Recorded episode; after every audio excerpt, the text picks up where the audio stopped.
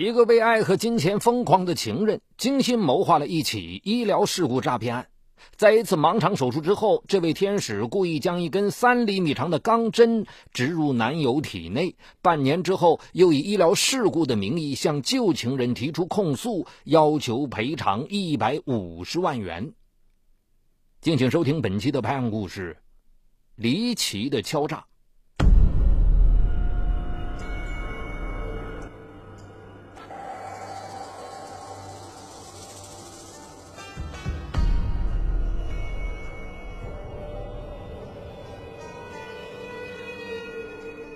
这年九月，四十三岁的某医院内科主任田进，为提升副院长而被派到省城第三人民医院内科进修。他到第三人民医院不久，就发现自己有点不适应。县级医院里每天都是护士为患者量血压，而第一人民医院规定由医师测量，进修人员还必须按照严格要求书写各种病历，三级查房制度就更为严格。让未来副院长最烦恼的是，过去在县医院他是权威，可在这家省内知名的大医院里，他没有自主性，行事为人都小心翼翼。田进情绪低落的过了两个多月。十一月中旬，周日夜晚，为了准备明天一大早病例讨论的田进来到医院加班。此时值班的实习医生白小姐来到他身边，田老师。您的业务能力很强，真希望以后我能得到您的指导。面前秀丽女孩钦佩的目光让低落的田进很受用。此后，白小姐经常向他请教，两人越走越近。田进经常鼓励白小姐：“好好干，我会把这些年累积的这个医学知识一一传授给你。”大为感动的白小姐开始亲切的称呼田进为“田哥”。十二月九日，白小姐主动约田进吃晚饭。田进好奇的问：“哼，今天是什么特殊的日子？”白小姐笑盈盈的说：“今天是我生日啊。”晚上吃饭的时候，田进送了一条价值九百多元的项链给她。白小姐捧着项链，泪眼朦胧。长这么大。第一次有人送给我这么贵重的生日礼物，其实我早就想告诉你，我喜欢你。晚饭后，白小姐没有回自己的出租屋，而是去了田进的医院宿舍。热情大方的白小姐给身处压抑状态中的田进带来无限新鲜和激情。实习期满。白小姐联系到一家待遇不错的医药公司当业务副经理，田进帮助她介绍了几位在各大医院工作的老同学，很快替这个初出茅庐的女经理打开了市场。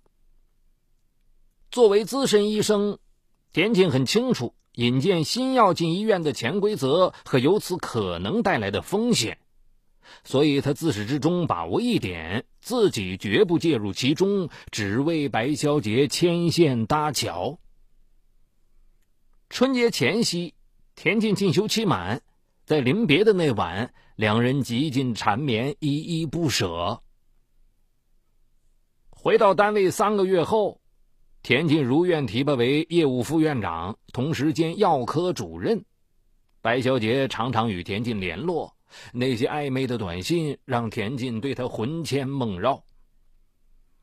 三月十六日上午，田进接到白小姐的电话，说她专程赶过来看他，已定下宾馆住下。在小城内玩了三天，白小姐才一一离去。临行前的下午，两人又是一番亲热。白小姐对田进说：“哎。”听说你的医院计划开展介入手术，需要一台 DSA 机，我们公司也做医疗设备，你就买我的呗。田进停了一下，我我有我的原则，不与你牵扯业务往来。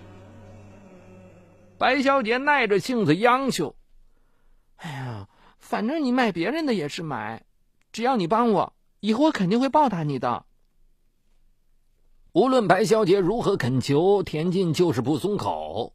并开始强调两人只是情人关系，呃，不要过多的参与其他的事情。听完田进的一席话，白小姐气得直骂：“田进，我早知道你是个自私无情的男人，可你知道我怀上你的孩子了吗？你可以带我去任何一家医院做检查，并做亲子鉴定。”听到这个消息，田进如遭晴天霹雳。如果他和白小姐的事情被捅破，那么自己的家庭和副院长职务可能因此全部毁掉。经过一番激烈的内心斗争，最终田进答应一次性支付给白小姐五万元，同时他要求白小姐签署一个协议，协议强调白小姐拿到钱后必须马上做掉孩子，并且从此不再纠缠田进。在那份协议书上，田进和白小姐都签了名，并按上了手印。几天后，白小姐到省妇幼保健院做了人流手术，冰冷的机械给她的肉体和心灵带来了难以抹平的创伤。白小姐觉得田静和自己根本就是不同世界的人。这些城市新贵打心眼里边瞧不起我们这些农村丫头，对我们的身体和情感都是按价索取的。今后我一定要压倒他们，征服他们。当年五月，医药公司新招聘了一批销售人员，一个叫吴明的小伙子，恰好分在白小姐所在的部门。第一眼见到白小姐还不曾有过恋情的吴明，就有一种被电流击中的感觉。吴明一直患有慢性盲肠炎，需要长期服药。本来害怕白小姐嫌弃他。每次服药时，他都避开白小姐。没想到一次意外让白小姐知道了他的病情。自此之后，白小姐对他格外关心，还主动与他拉近距离，这让吴明受宠若惊，却不敢有任何举动。倒是白小姐主动对吴明说：“你身体不好，又孤身一人在外，就让我来照顾你吧。”吴明欣喜若狂。一时间被白小姐的善良所感动，他对白小姐更加死心塌地。哪里知道，此时白小姐心里的小算盘已经打起来了。交往一段时间之后，白小姐对吴明说：“阿明，我有个挣钱的门路，保证我们能尽快过上衣食无忧的日子。”看着吴明疑惑的眼神，白小姐不动声色道。我们都是学医的，作为医生，你知道他们最怕什么？哎，当然是最怕医疗事故呗，怕医治的病人来找麻烦。是啊，如果抓住医院的这一软肋，让他们出点血，简直不费吹灰之力。无名不明白白小姐的意思，他附耳悄声说：“你现在患有盲肠炎，我陪你去医院做手术。”回来之后，我再放一根针在你肚子里。以后你找到医院向他们索赔。听白小姐这么说，无名不由得全身直冒冷汗。这这怎么行啊？这不是犯罪吗？白小姐板脸起来。原来你是这么懦弱的男人，看来你之前说的让我幸福的话都是骗人的。吴明想了想。那那那针在我肚子里，不是很危险吗？白小姐很有经验的说：“不会的，只要位置妥当，不会影响到身体健康。再说钱到手之后，把针可以马上取出来呀。”吴明为此想了一个晚上，最后下了决心。六月二十五日，吴明在白小姐的陪同下来到了田进所在的县医院，做了切除盲肠的手术。术后第十五天夜里，在一家私人诊所的手术间里，白小姐又为吴明做了放针手术。她将男友的盲肠切口重新割开，将一根三厘米长的手术针放进了他的腹腔。第二天起床，吴明明显感觉自己行动困难，根本不能静坐，一停下来就会疼得直掉冷汗。忍着难熬痛楚的吴明问白小姐：“什么时候可以把针取出来？”白小姐说：“先别急呀，如果敲诈早了，对你身体没有产生什么严重后果，最终索赔不了多少钱。而且两次手术间隔的时间太短，会让他们看出破绽的。咬牙坚持的无名，企图通过药物治疗减轻痛苦，可不仅未曾减轻疼痛，又因频繁的药物刺激影响了膀胱，造成尿频、尿急等并发症，在精神和肉体上受到极大痛苦的无名，一下子瘦了二十二公斤。二零零八年九月二日。看到已经瘦得不成人形的无名，白小姐连忙去了人民医院，给他拍了 X 光片。拍片的医生很吃惊：“哎，你的腹部怎么会有金属异物啊？”无名回应：“啊，怎么会这样啊？难怪三个月前做了盲肠手术之后，肚子一直很痛。哎呀，那一定是手术之后遗留在你体内的手术的设备吧？你赶快去取出来，不然很危险的。”拿着省医院的 X 光片及诊断报告之后，白小姐又说：“为了更具证明效力，你再去一府医院检查。省内两家大医院的检查报告汇总在一起，对方想抵赖也没办法了。”一府院会诊单的结果让医生们大吃一惊，在深入腹腔一厘米处，发现了三厘米长的类似针形物影。这根手术针在你体内应该有好几个月时间了吧？照你的体质看，此前你一定很痛啊！怎么等到现在才来检查呀？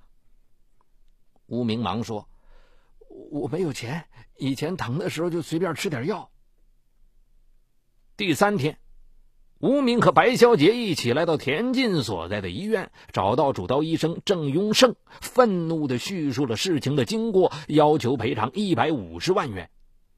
郑永胜着实吃了一惊。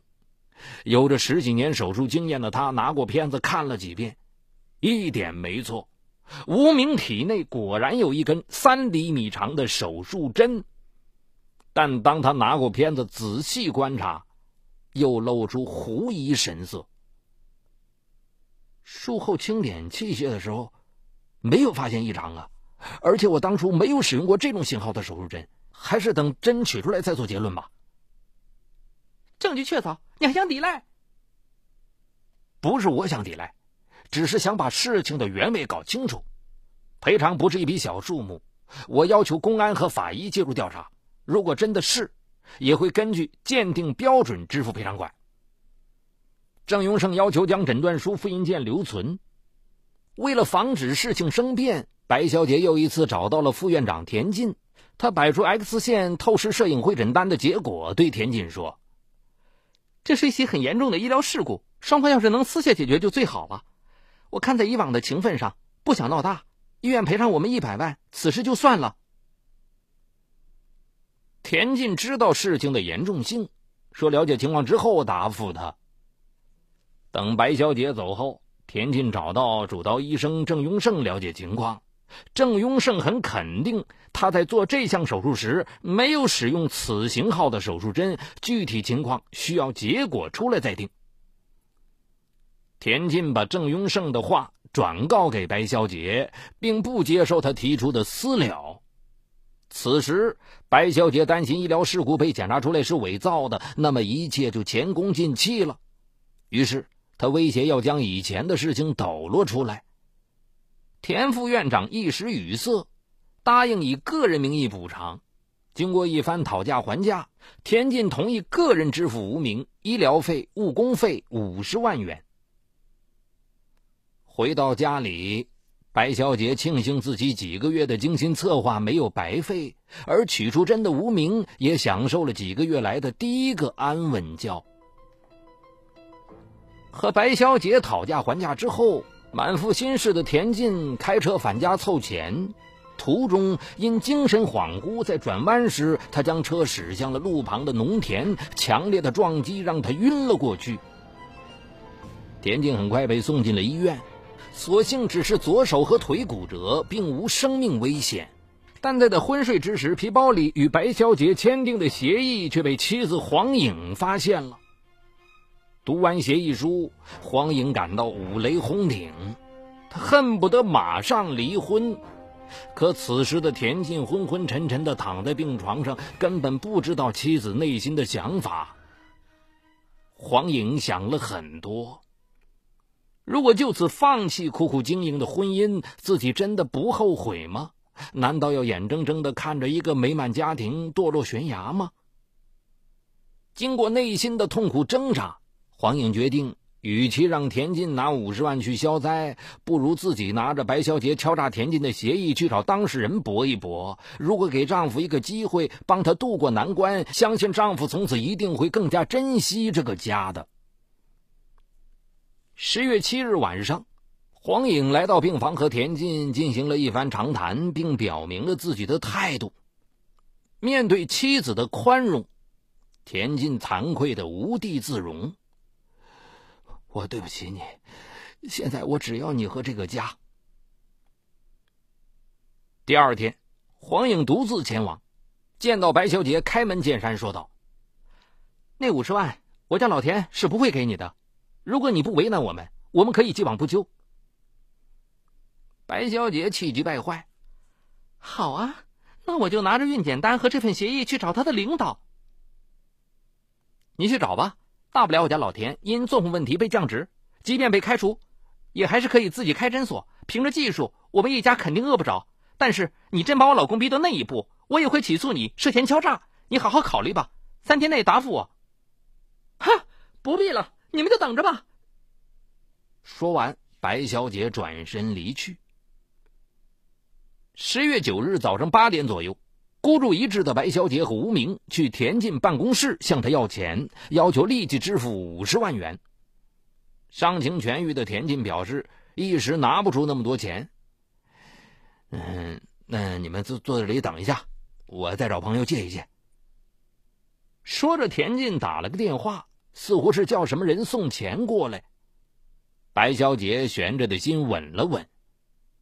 正当他们焦急等待之时，黄颖带着两名警察进来了。没等两人反应过来，他们就被严肃的告知：田副院长和他爱人说你们涉嫌敲诈，请跟我们去派出所说明情况吧。坐在呼啸警车里的吴明心中七上八下，要是事情败露了，不是一切都完了吗？坐在身边的白小姐不停的用脚碰他，示意他要严守秘密。来到派出所，白小姐依然拿着 X 光片，对警察理直气壮的说：“这是医院郑医生在他肚子里留下的手术针，难道还有假吗？”警察没有理会他的叫嚣，而是单审了吴明。他们首先拿出吴明体内取出的针，告诉吴明。在实施盲肠手术的时候，并没有使用这枚针，而且无名的伤口很明显有再次打开的痕迹。在证据面前，无名终于低头承认了他们炮制医疗事故的始末。白小杰万万没有想到，无名会在此时倒戈。面对无名的证词，他绝望的闭上双眼，流出两行清泪。二零零八年底，两人双双被刑拘。据办案警官介绍，如此离奇的敲诈方式，在他十几年的办案生涯里还属首例。等待白小姐和无名的，将是法律的严惩。而田进也因与白小姐的过往而受到医院降职处分。好，感谢收听这一期的拍案故事。想了解有关我的更多媒体内容，也可关注微信公众号“雷鸣频道”。雷鸣的鸣是口鸟鸣，雷鸣频道。嗨，你好，我是雷鸣，向您推荐我的精品节目《解读自控力》。失控与自控、拖延与高效，一直是我们生活当中循环往复的话题。很多人都有过这样的经历：想要升职加薪，工作却总是拖到最后一分钟才开始；想要攒钱买房，每月的透支卡就总是透支；想要减肥变美，却管不住自己的嘴巴，总是挫败；想要放松一下，却总是忍不住熬夜上网，熊猫眼越来越严重。我想说的是，不是你不够努力，而是不够有自控力。那就听我来详细为你解读斯坦福大学最受欢迎的心理学课程——自控力，让我们重新成功掌握自己的时间和生活。就在蜻蜓 FM 搜索框里搜索“自控力”三个字，目前已有几十万人做出选择，并借此开始了改变。蜻蜓 FM 搜索“自控力”。